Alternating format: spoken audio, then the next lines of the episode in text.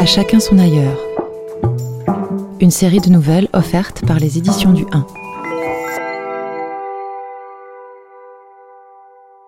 Le temps d'un été, l'hebdomadaire Le 1 et sa collection Le 1 des libraires, les trimestriels Zadig, Légende, America, vous donnent rendez-vous autour de l'ailleurs. Onze écrivains explorent par la nouvelle ce mot à géographie variable. Des récits audio qui vous font voir du pays et des sentiments, avec les voix de Clotilde M et d'Emmanuel Noblet. La nouvelle d'Éric Orsena à la découverte du Saint-Laurent.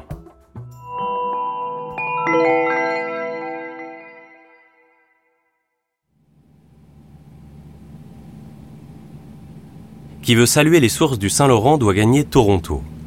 C'est une escale que je ne recommanderais pas aux dépressifs. Certes, le vol AF 0356 est court, 7h55, et n'a rencontré que quelques turbulences, au-dessus bien sûr de la perfide Albion.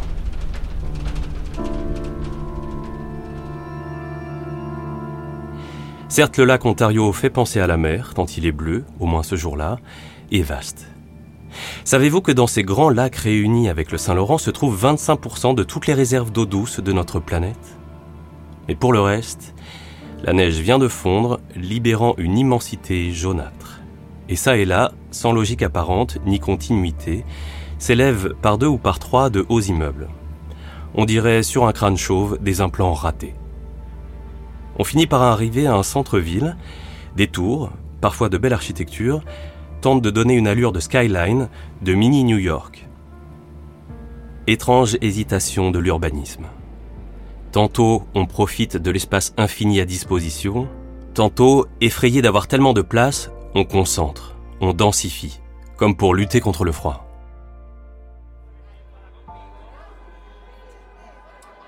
Fête ce soir à la patinoire de Toronto. Orchestre, chanson, klaxon. La ville reçoit Montréal en finale de saison régulière de hockey sur glace. Deux heures plus tard, silence dans les rues, les visiteurs se sont imposés 4 à 3. Question. D'où vient l'argent? Car il en faut, et beaucoup pour construire ainsi. D'une courte enquête, il ressort que Toronto, en partant de rien, est devenue en peu d'années l'une des places financières les plus puissantes du monde, la septième ou la huitième. Et Londres elle-même a du souci à se faire. Pour la cotation des matières premières, la bourse locale, le Toronto Stock Exchange, TSX pour les initiés, menace le légendaire et jusqu'à présent tout puissant London Metal Exchange. Il faut dire que le Canada est riche potentiellement de tous les minerais imaginables. Uranium, à des concentrations bien supérieures à celui du Niger, or, terres rares sans compter les ressources pétrolières et gazières. Et le sol est encore loin, bien loin d'avoir livré tous ses secrets. Encore faut-il pouvoir exporter ces trésors.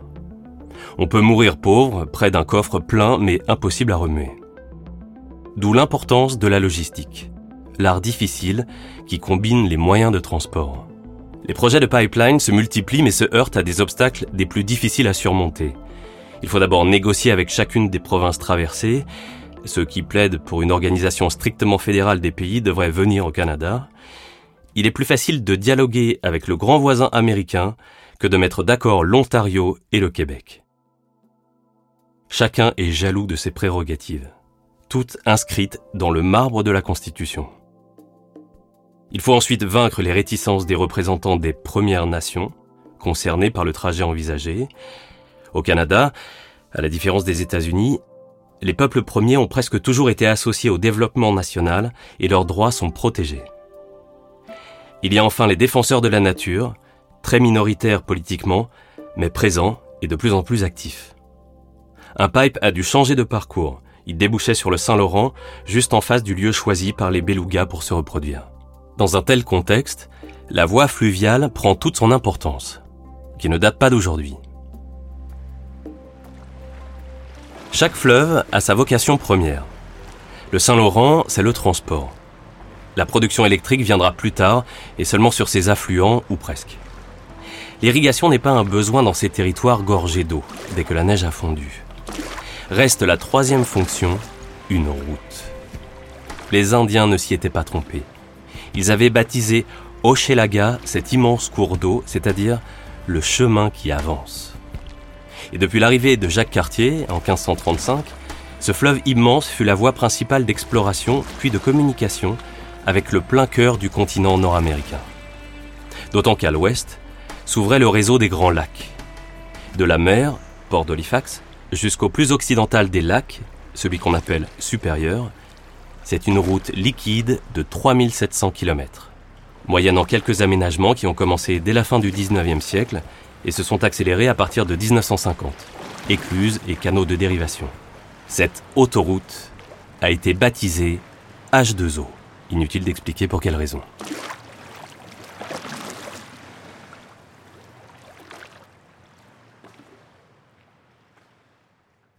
Pour rejoindre la source du Saint-Laurent, il faut maintenant prendre le train, direction plein est. Presque trois heures durant, on longe le lac sans voir aucune maison. Vide est le rivage. Sauf lorsque surgit une ville, ou plutôt un gros village. Des maisons de bois, un ponton, de temps à autre un silo à grains, une centrale électrique. Et de nouveau l'évidence, surtout de retour d'un voyage en Asie, quel privilège que l'espace.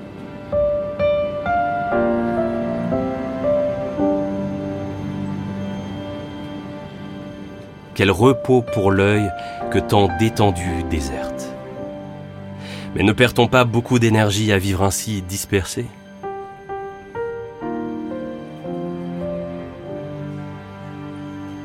Enfin voici Kingston, son université géante, son hôpital réputé et ses deux pénitenciers, son site d'île et de port de plaisance, qu'il doit être bien agréable de fréquenter durant les mois sans glace.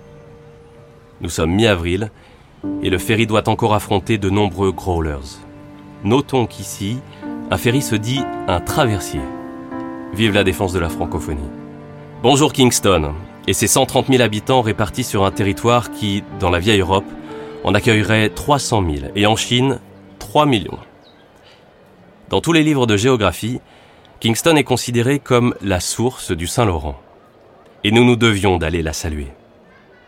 Ce fleuve est l'un des grands de ce monde, avec une longueur de 1600 km, un bassin équivalent à plus de trois fois la France, et un débit à Québec après avoir reçu l'apport de nombreux affluents de 12 000 mètres cubes par seconde, le Rhône les jours de très grandes crues.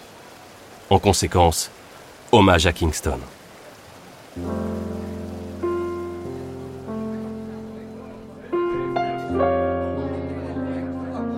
Hommage à Patricia, serveuse du Holiday Inn local. Pour se faire pardonner le très médiocre repas qu'elle nous offre, elle nous raconte l'histoire de son fils, tellement heureux à Auckland, Nouvelle-Zélande. Mais revenons à nos moutons. Qu'est-ce qu'une source? D'où part vraiment le Saint-Laurent? Il est incontestable qu'à partir de Kingston, les eaux du lac Ontario s'engagent dans une sorte de canal naturel qui ressemble à un fleuve. Mais comme cela communique avec les quatre autres, pourquoi lui réserver l'origine du Saint-Laurent Rappelons que les cinq grands lacs américains couvrent la moitié de la superficie de la France que leur profondeur dépasse souvent 400 mètres et que s'ils devaient s'écouler sur les 50 États américains, ceux-ci disparaîtraient sous près de 3 mètres. Pardon Kingston, à qui je ne veux aucun mal, mais la véritable source se trouve dans ce réservoir géant, alimenté par toute l'eau recueillie par le cœur de l'Amérique du Nord. Et voilà comment s'explique la puissance de ce fleuve. Ottawa, capitale fédérale. Son nom vient de la rivière qui la traverse, ainsi baptisée par les Indiens. Toujours une affaire d'eau. Visite au ministère des Transports qui nous présente la Seaway, cette autoroute H2O, étrangement qualifiée aussi de maritime, alors qu'elle n'est faite que d'un fleuve et de cinq lacs. Elle part de Montréal et ne s'arrête qu'au lac supérieur, 3700 km sans autre interruption que l'arrêt aux écluses. La voie maritime ne couvre en fait que la distance entre Montréal et Kingston, 306 km. Un moyen de transport sans pareil au cœur d'une des régions les plus riches du monde. Chaque année, 200 millions de tonnes passent par là, chargées et déchargées dans pas moins de 40 ports. De gros bateaux peuvent l'emprunter, jusqu'à 220 mètres de long, 24 de large et 8 de tirant d'eau. Les amis de l'environnement se réjouiront d'apprendre qu'un seul de ces bateaux remplace 850 camions. Pour rejoindre le lac Ontario à partir de Montréal, il faut s'élever de 75 mètres. On a donc construit 7 écluses sur 300 km. Et la montée continue via les lacs Erie, 174 mètres au-dessus de la mer, Huron, 176 mètres, pour atteindre enfin le lac supérieur, 183 mètres. Pour assurer la continuité de cette route, il aura fallu construire 17 écluses et diverses dérivations, dont le célèbre canal de Welland, qui permet de contourner les chutes du Niagara où les eaux du lac Erie tombent dans le lac Ontario. Au Canada comme aux États-Unis, l'administration publique, en l'occurrence le ministère fédéral des Transports, a gardé la propriété des ouvrages, écluses, canaux, ports, mais délégué à une entreprise privée leur gestion. Ce sont deux sociétés jumelles, l'une canadienne, l'autre américaine, qui ont la responsabilité de la voie maritime. Leur accord semble satisfaisant. Nécessité et intelligence font loi. Même si la majorité du parcours et des installations se trouvent au Canada, un bateau parti de Montréal franchira au moins 20 fois la frontière avant d'atteindre le lac supérieur. Ces entreprises se rémunèrent sur les péages perçus sur les bateaux, mais les États complètent un déficit régulier car structurel. Les recettes ne compensent jamais les coûts, loin de là. Dans ce milieu hostile, la maintenance est aussi obligatoire que hors de prix.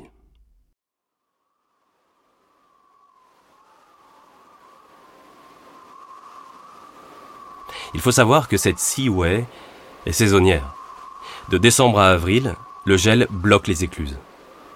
De toute manière, la glace empêche toute navigation. Il faut alors s'en remettre aux camions, mais surtout aux chemins de fer, dont le réseau est particulièrement dense et bien entretenu. La relation avec les États-Unis, fort ancienne, a fait ses preuves. On sent un vieux couple ayant traversé bien des épreuves. Il a trouvé son équilibre qu'aucun conflit ne semble pouvoir menacer. Au-delà des sœurs jumelles, les États-Unis et le Canada ont travaillé de concert. Dès 1909, avec le traité des eaux limitrophes et l'instauration de la Commission mixte internationale, CMI, puis la charte des Grands Lacs en 1985 et en 2005 l'entente sur les ressources en eau durable du bassin des Grands Lacs et du fleuve Saint-Laurent, les deux parties ont toujours trouvé le juste équilibre. La CMI veille, et il faut dire que l'enjeu de cette bonne relation est d'importance. Une grande partie de l'activité industrielle des deux pays, 40% pour les États-Unis, plus de 60% pour le Canada, se trouve rassemblée dans ces territoires des Grands Lacs, dont les grandes villes s'appellent Toronto et Ottawa, nos vieilles connaissances, mais aussi Buffalo, Détroit, Cleveland, Chicago. Si cette région était un État, il arriverait au quatrième rang des puissances économiques mondiales. Malgré des budgets tendus, les deux compagnies jumelles exercent leur mission avec vaillance. Tous les agents rencontrés m'ont parlé de leur fierté. Nous sommes les continuateurs des pionniers. La route qu'ils ont ouverte, c'est notre devoir de la garder ouverte. Et si l'hiver est long, c'est l'occasion pour nous de tout réparer. À l'écluse de Saint-Lambert, le chef d'équipe nous montre la dernière nouveauté. De grosses ventouses. Sitôt le bateau arrêté, elles avancent se coller sur sa coque. Et c'est ainsi qu'elles le maintiennent.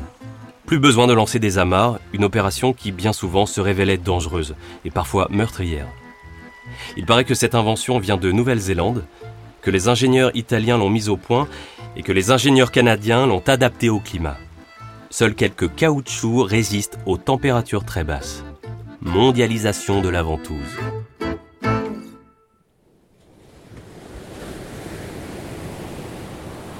Autre partie du fleuve, celle-ci a plus de légitimité pour se déclarer maritime, visite du port de Montréal.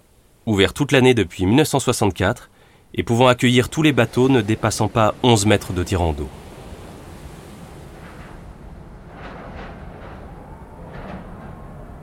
Sa situation géographique est des plus intéressantes.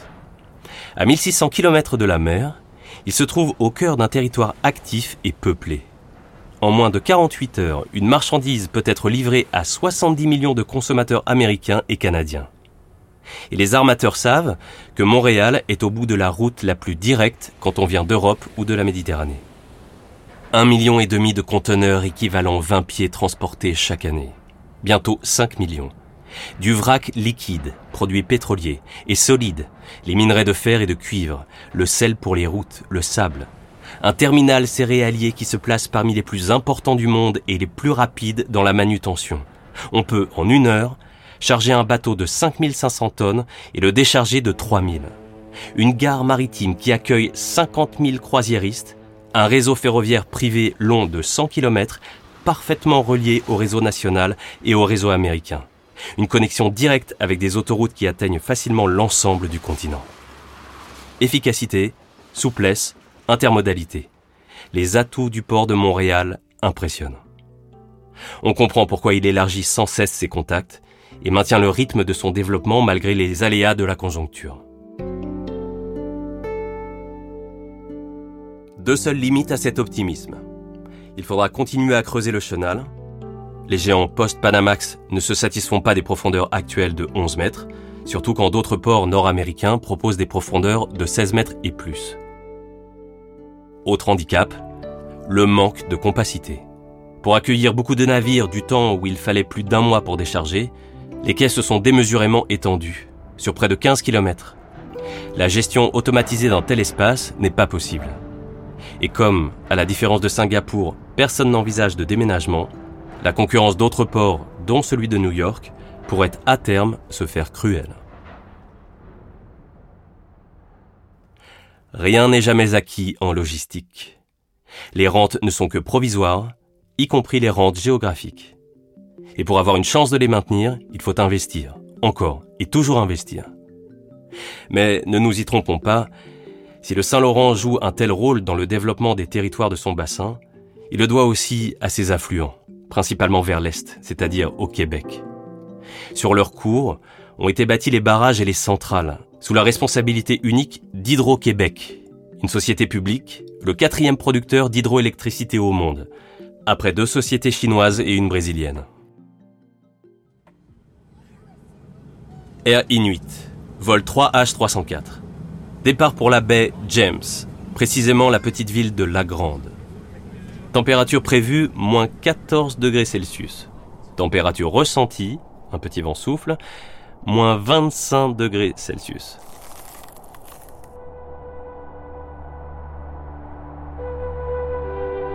Bertrand Porquet, pourtant voyageur expérimenté, et par ailleurs directeur du pilotage stratégique de la Compagnie nationale du Rhône, frissonne déjà. Il a raison. Il n'a consulté que les données météorologiques de Montréal où l'été a commencé.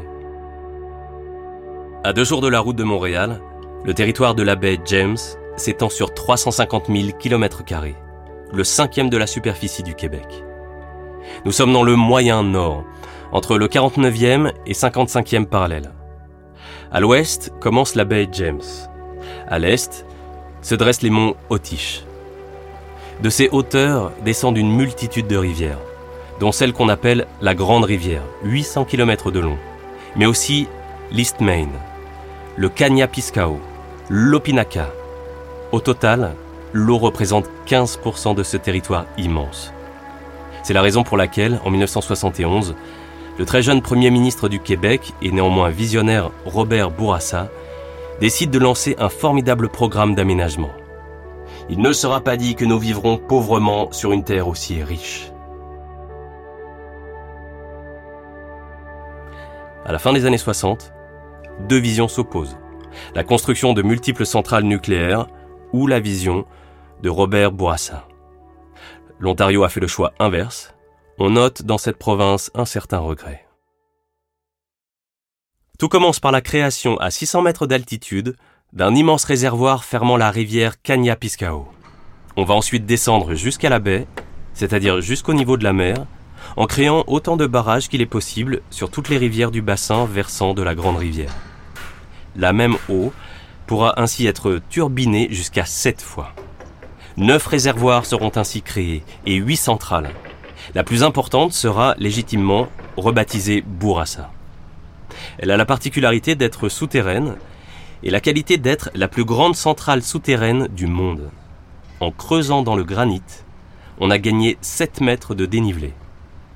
Avec son nom éloquent, l'escalier des géants, son évacuateur de crues est prévu pour les épisodes décamillénaires, avec un débit maximum supérieur de 16 000 mètres cubes par seconde. Le gain de puissance a justifié le surcoût.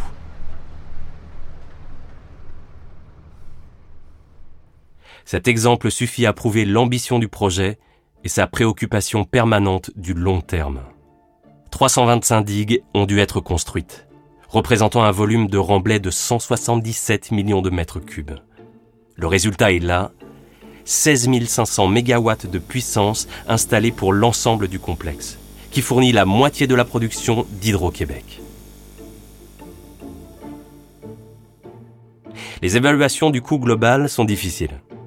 La monnaie n'avait pas la même valeur il y a 40 ans.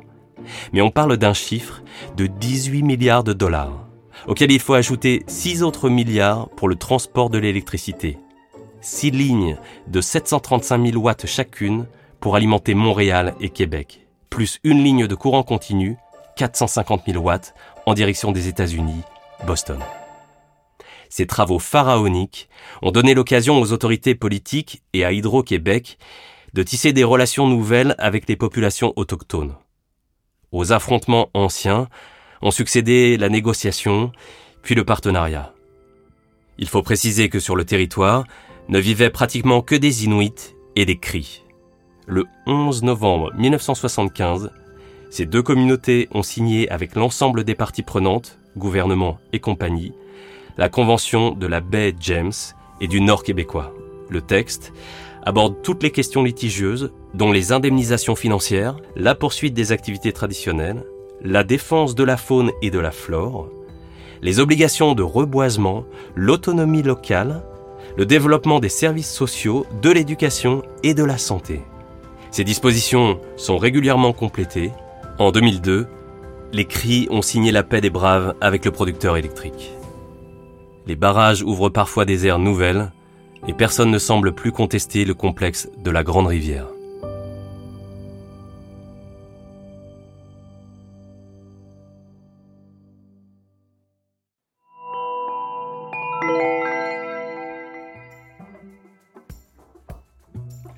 Cette nouvelle vous est offerte par les éditions du 1.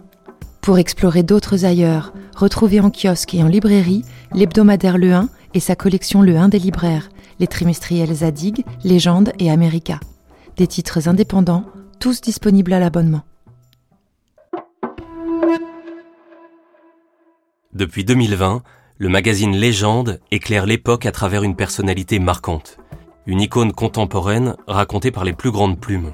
Avec son format immersif et spectaculaire, Légende donne une place majeure à la photographie pour montrer comment ces grandes figures incarnent notre temps à retrouver en kiosque, en librairie et par abonnement sur légendelemag.fr.